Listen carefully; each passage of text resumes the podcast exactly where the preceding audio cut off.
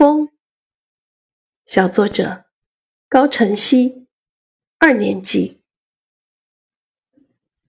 他是个形影无踪、看不见又摸不着的使者，时而把衣服吹得四处乱飞，时而吹动帆船协助人们航行，时而化成一个小朋友，顽皮地吹起蒲公英的降落伞。他便是风。半夜时分，时不时狂风大作。像狼一样在嚎叫，准能把胆小的你吓得睡不着觉。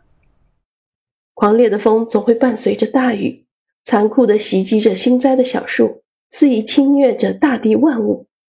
风似乎带来了许多灾难，可有时风似乎也是温柔的。轻柔的微风总会唱着山歌，漫步在山谷之间，充满着诗情画意。四季的风也如此。春风温柔地抚摸着大地，点亮了这个季节。万物在春风的引领下翩翩起舞。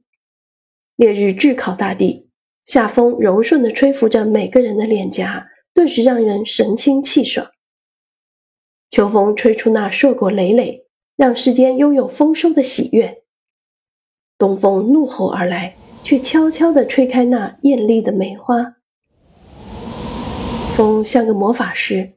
它蕴含着一切万物不能具备的力量。有时风闯下大祸，肆意妄为，好像一切都任由他的心愿所改变；有时风为人们带来温暖，轻轻地拂过地面，拂过每个人的脸颊。它把人世的种种美好连接在一起，是人类的朋友。这就是风，一个放任自由的孩子。教师点评：小作者善于观察，将风的特点描写得很好。文章中运用的比喻拟人的修辞也恰到好处。同时，小作者抓住了四季的风的特点，用优美的语言将其描述出来，确实给人一种充满着诗情画意的感觉。